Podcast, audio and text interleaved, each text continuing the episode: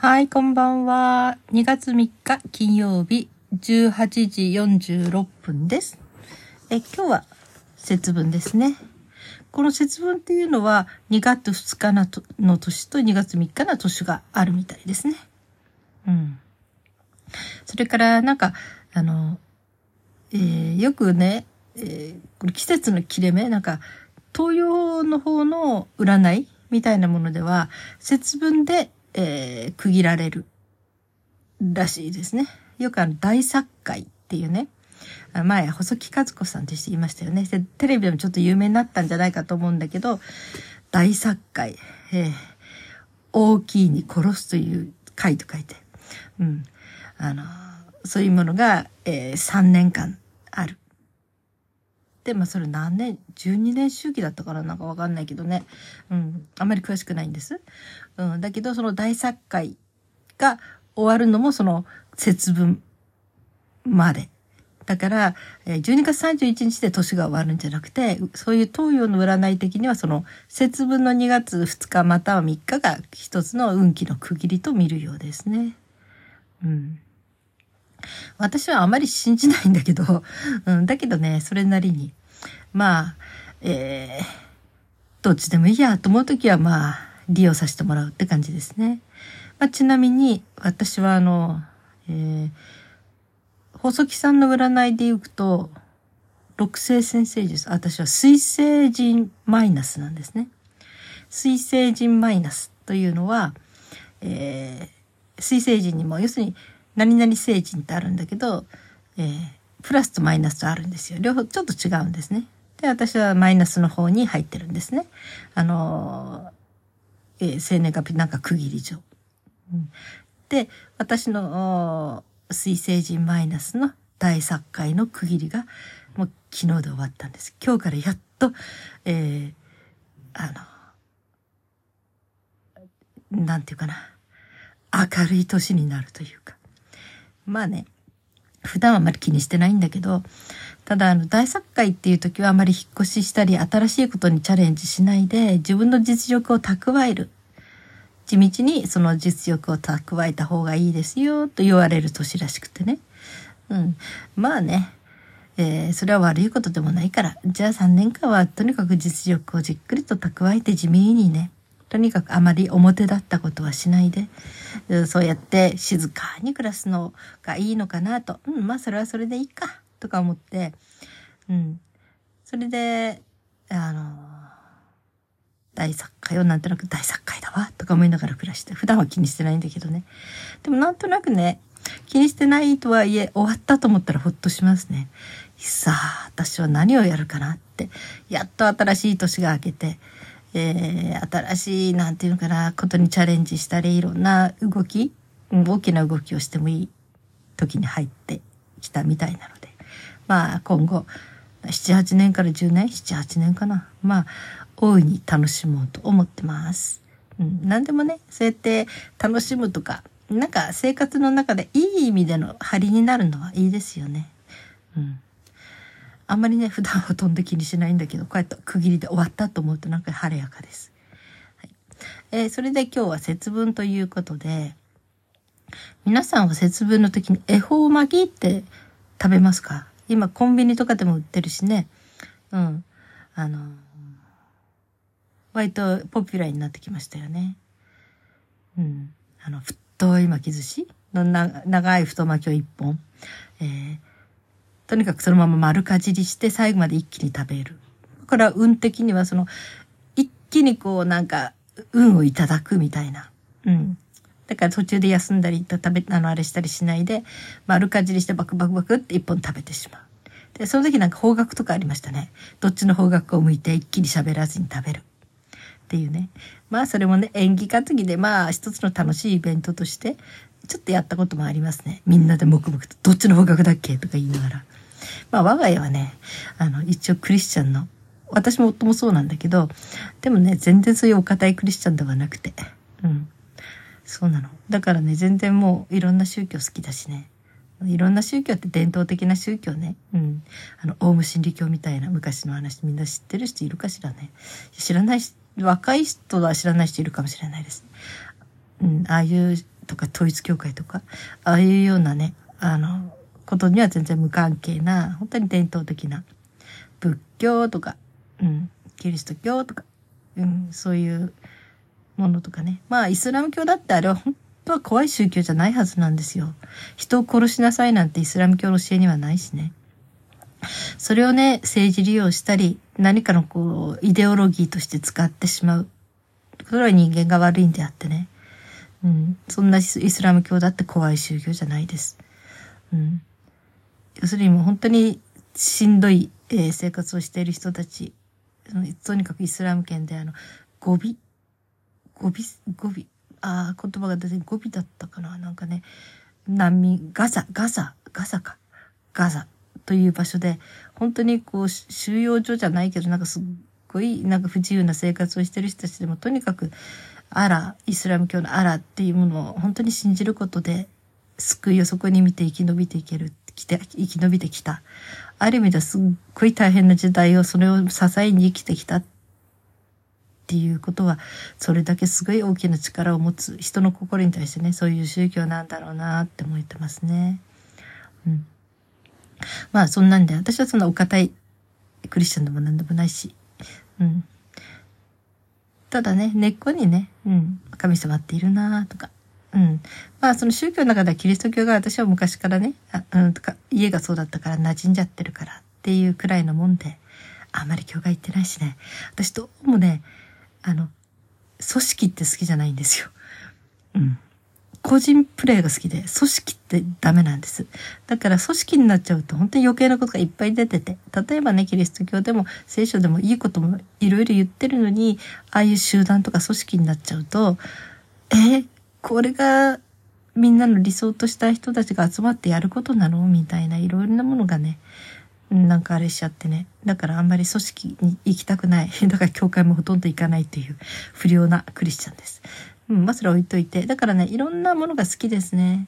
うん、もう仏教でも、あの、何でも、うん、そういう本当に古くからある、本当に伝統的な、うん、宗教はね、どれも好き。うん。なんかね、人間が超えたもの、人間の力が超えた何かそれ大きな something great っていうんだけどね、そういう偉大なものが人間の他にあるというね、それに対する畏敬の念というのかな。それを持っている人たちとは割と根源的に話が合うような気がします。まあ持ってない人は持ってない人でまたね、話の合わせ方があるから、それはそれでお友達にはなれるんだけどね。うん。まあそんなんでゆるゆるクリスチャンなんですけど、だから私たちは全然ね、うん。その恵方巻きとか言っても、まあその裏にもなんかその信仰的なことがあるでしょ、きっとね。からね、家族でいた時は、ね、家族ではね、なんか、どっち向いて食べんだっけ？とか言って、あっちだっけ？こっちだっけ？とか言いながら食べた時期もあるしね。うん。えー、だけどね、この1989年にあるコンビニが、この恵方巻きっていう太巻きを売り出して、これがなんか流行りの最初らしいんですね。本当私たちちっちゃい時なんて、まあ札幌っていうこともあるのかな、北海道。あの、恵方巻きっていう食べるっていうものを知らなかったし、そういうものがあるってことすら知らないできましたからね。だから結婚して子供が生まれて、大体その後でなんか恵方巻きっていうものがあるもの、あるらしいよぐらいに。長女がいた時には作ったかな次女、長女が割と、あの、巣立ってっていうかなって言って、で、えー、あの、次女が、なんか恵方巻きっていうものがあるらしいよって作ってみたいね、みたいな話になって。それで、なんか、我が家では割と恒例、毎年作ってたんですよ。でも、ね、今年はね、いろいろな事情でちょっとね、あの、時期を外そうということになって、うん。もう少したら作ろうかっていう感じでね。うん。で、我が家的には何を入れるかっていうと、まず、サーモンサーモンを棒棒にして、柵で買ってきてね。長い棒みたいに切って、それからチーズ。チーズはね、やっぱりこういう時はちょっと無添加の美味しいチーズ入れたいですね。このチーズとサーモンと合うんですよ、なかなか。それから、卵焼きを作って、厚焼き卵を作って、これも長いぼっこみたいな形にしますね。それから、あと何？貝割れ大根入れるかな？それから、まあ、三つ葉の時もあるけどね。また、あと、お刺身だと、あの、マグロ？マグロも柵で買ってきて、それをボッコみたいにして。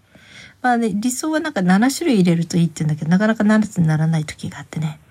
あと、きゅうりを入れたり、うん、そんな感じかな。あと何入れたっけね。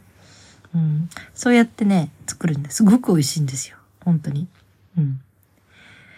えー、だからまあね、あの、今回はね、ちょっと節分がね、ちゃんとできるかな、みたいな感じがあったんだけど、娘がその日じゃなくてもいいから、とにかく恵方巻きはどっかで食べたいっていうので分かった。じゃあ恵方巻きつく、まあ、近々作ろうね、っていうことで。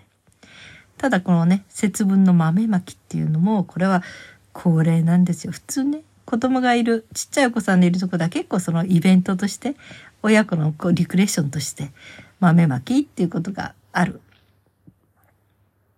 ありますよね。なんかね、子供がちっちゃいととにかく何でもいいから、そのわーってみんなで楽しめて子供の退屈を紛らわす、そういうものがあると親も楽っていうのがあって、なんかそれでとにかく喜んでくれるみたいなね。まあそんなんでね、子供がいると割と豆まきとかね、なんかそういう伝統的なちょっとした行事も、えー、楽しむ家庭が多いですね。で、我が家も、えー、長女がいた頃4人家族だったんですね。それで、えー、4人でいつも豆まきしてましたね。あの時はね、お父さんが鬼役かな？お面がある時とない時とあって。それで、お面かぶったかな？でね、みんなで鬼退治ですからね、豆ぶつけるんですね。うん。まあ、本気ではぶつけないけど、まあ、うん。なんかそういうことがありましたね。鬼役の人がいてね。お父さん以外に鬼役になった人いるかな？どうだろう？うん。それで、まあ、犬やなんかは、まあ、端っこの子と隅っこの方でちっちゃくなってますけどね。結構白熱して、子供たちと本当に豆ぶつけ合ったこともありましたね。遊びなんだけど、痛いとか言って言いながら、なんかぶつけ合ってたこともありますね。これは大豆。そう、大豆をいった豆を作ると痛いんですよね。でもそれはね、あんまりしたことがなくて、あの、落花生。要するに殻に入ったね、あのピーナッツ。うん。あれを割と豆まきの代わりにしますね。これは北海道だからでしょうかね。よくわかんないけど、この落花生に入ったものだと、どこに落ちても殻を割って食べれるので、衛生的だしね。うん。で、今日はネットスーパーが、あの、夕方、夕食が届いて、本当は6時から8時の、うんと間に来るんだけども、6時、え、え、10分ぐらいで来てくれたので、ああ、間に合ったとか思ってね。なぜお父さん8時に寝ちゃうしね。それ以降だったらね、あの、ちょっとね、あれ、家族っちわけにいかないから、まあ、いざとなったら私と娘で静かに巻くか、みたいな感じしてたんだけど、まあ、なんとかちょっと一つのイベントができそうな気がしています。これから巻きますね。うん。一応、鬼は外、福は内って家の中巻いて、それから、えっ、ー、と、窓から外に向かってちょっと投げて、そんな感じかな。うん。昔、ちっちゃい時の思い出もあるんですね。その豆まきとかした後に、次の日か翌日にこう、部屋の隅から豆が出てくるんですよ。意外とそれがちょっとね、なんか、うわ、あったーみたいな感じで、まあね、落花生だから、なんか、あの、割って食べればどこに落ちてても、まあ、トイレとかじゃちょっと嫌だけどね。あの、普通の部屋だったらどこに落ちてても、まあ、大丈夫って感じで。それがね、3ヶ月ぐらい経って、ひょこっとどっかの隅から出てきて、うわーラッキーとか思って食べたことありますけど。でもあれ、本当にもっともっと時間出すとしけっちゃって食べれなくなりますね。はい。まあそんなんで、えー、一応部屋中に、なんか年の数だけ巻くとかいうのもありますけどね。もう無理ですね。ちょっと63個と、大人もだ。70か。ねえ、そんなにね。まあ娘はまだ30。1くらい。うん、だから、まだ31個ぐらいはどうにかなるにしても、ちょっと63個はね、と思いながら。はい。まあ、そういうイベントって、まあ、我が家はしてますね。未だに。